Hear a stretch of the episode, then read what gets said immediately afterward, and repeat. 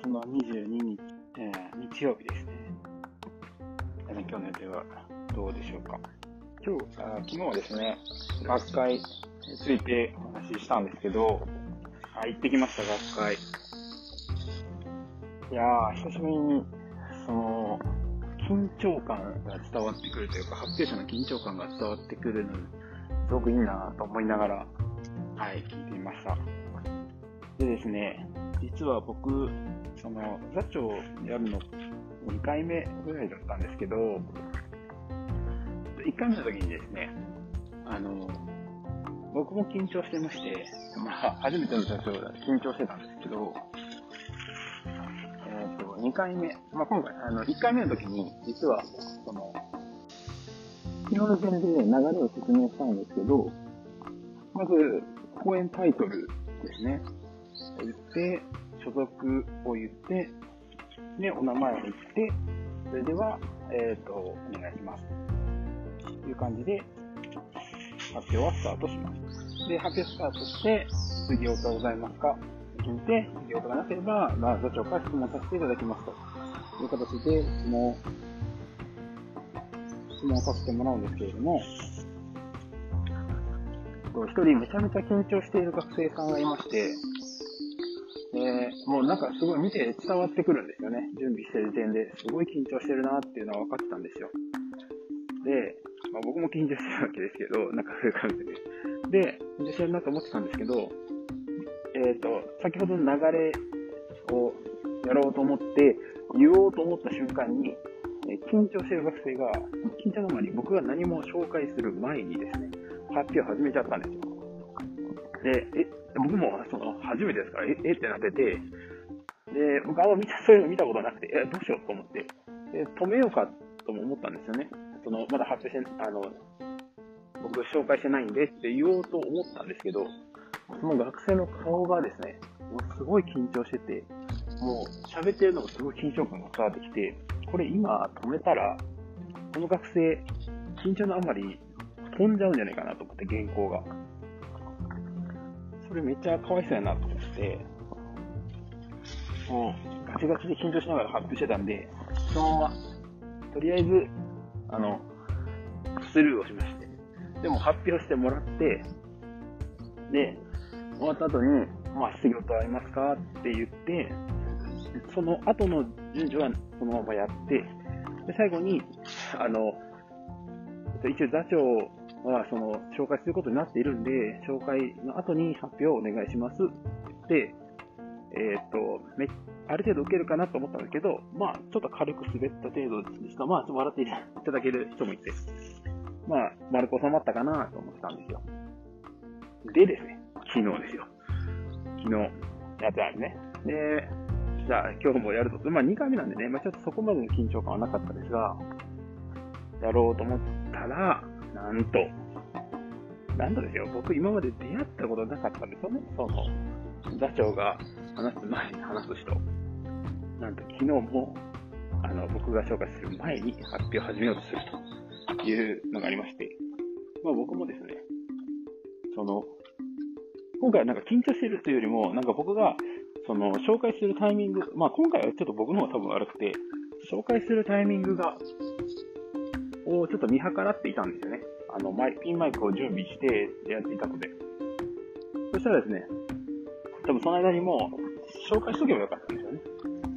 で多分もう学生の紹介してもらってると思って、その今回はもう緊張もしていましたが、そこまでではなかったんで、そこまでそうだったんで、ある程度ごめんなさいみたいな。で、今がまだ紹介してないんでって言って、で、一旦止めてもらって、発表始めてもらうということをしました。でももしかしたら学生さんがしたら、いや、止めんなよって思ったかもしれないですが、今回の場合はね、僕も悪かったなと思うんで、で、その後からは、その、準備である程度見て、準備終わり、自分が紹介するときには、準備が終わってるような形にして、まあ、進行しました。はい。ということで、なんですが、やっぱりちょっとまだ、あね、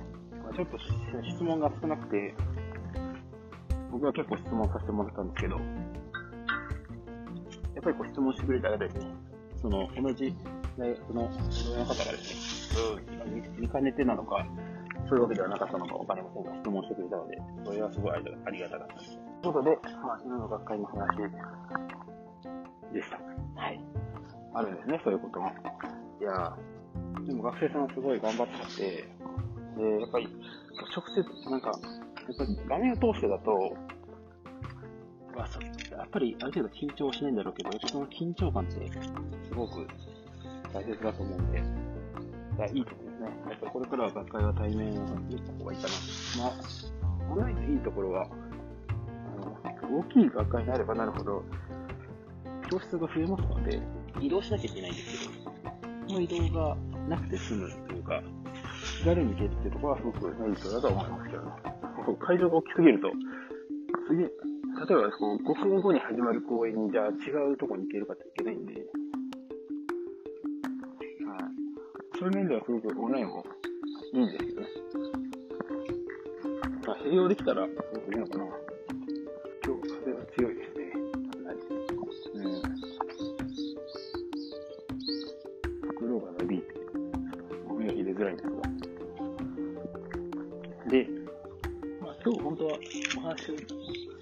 してるか考えていて、ここからが本題。はい、本題までがすごい長いんですが、えー、昨日はですね、また、その、ボイシーのグロービス経営大学の放送から、ちょっとこれを話しようかなと思って、まあ、チャンスをつかむ人ってどういう人なのかっていう題目でやってました。気になりますよね。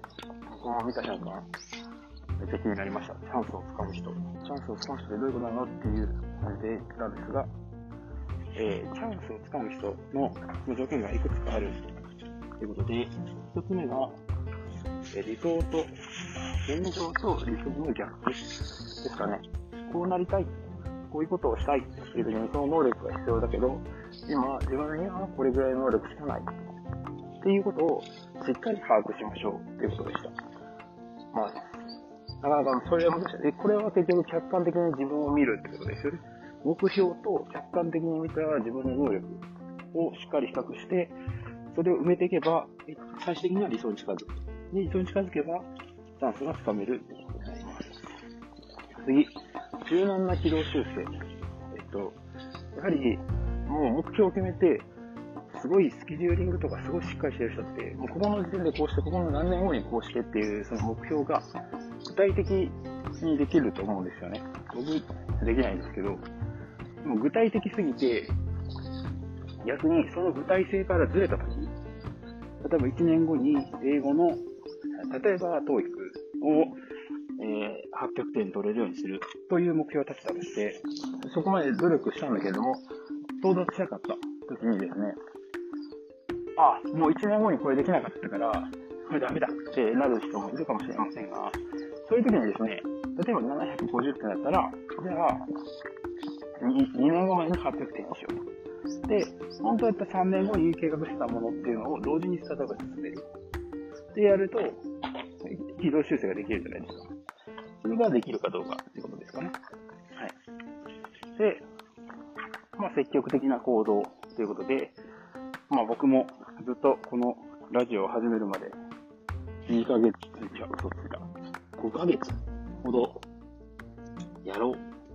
ああ、でも今日はタイミングがなかった。やろうっていう5ヶ月後。これつかめない人の特徴ですよね。はい。僕はつかめない人だと自分で思っています。はい。でもつかめる人にはなりたいなと思っていて、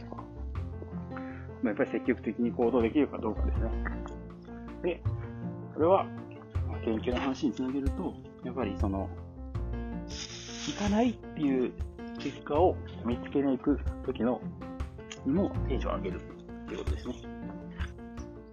なんかやっぱりこう行かないかも、これでまた無駄になるかも、また原料合成しなきゃいけないかもっていう、こ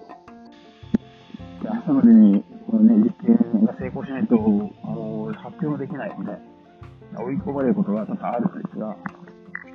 まあ、それ、場合でですね、こう、臆さず行動できれば、まあ、研究結果とか、そういうチャンスにつかめるんじゃないかな、とは思います。はい。ねみんなでチャンスをつかみましょう。なんかみんな、なんか、えっと、これ、えっと、話とか言っていたんですけど、やっぱり人が幸せになってる時って人の役に立ってる時とか、あとは僕とか特に思うんですけど、うん、人の笑顔好きで、はい。まあ僕、おどけてるタイプなんですけど、やっぱ人が笑ってる顔見る方が幸せですよね。人が悲しんでる顔見るのって、全然面白くないし、やっぱり、ね、人が笑顔で、横で笑顔でいたら最高じゃないですか。家族がね、僕は家族もそうですね、家族が笑ってる顔、子供が笑ってる顔、友人が笑ってる顔、学生が笑ってる顔、それを見るのは最高ですよ。ぱり、常に自分の生活の中で人の笑顔を見る時間が増えればいいなって本当に思っています。はい。なので、俺の放送を聞いて、なんかちょっとでも、ね、ち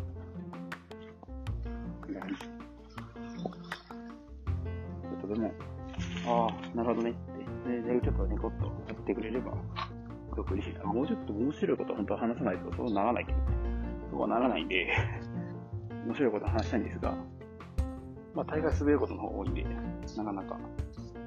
本日の放送はこれで。皆さん、良い休日を。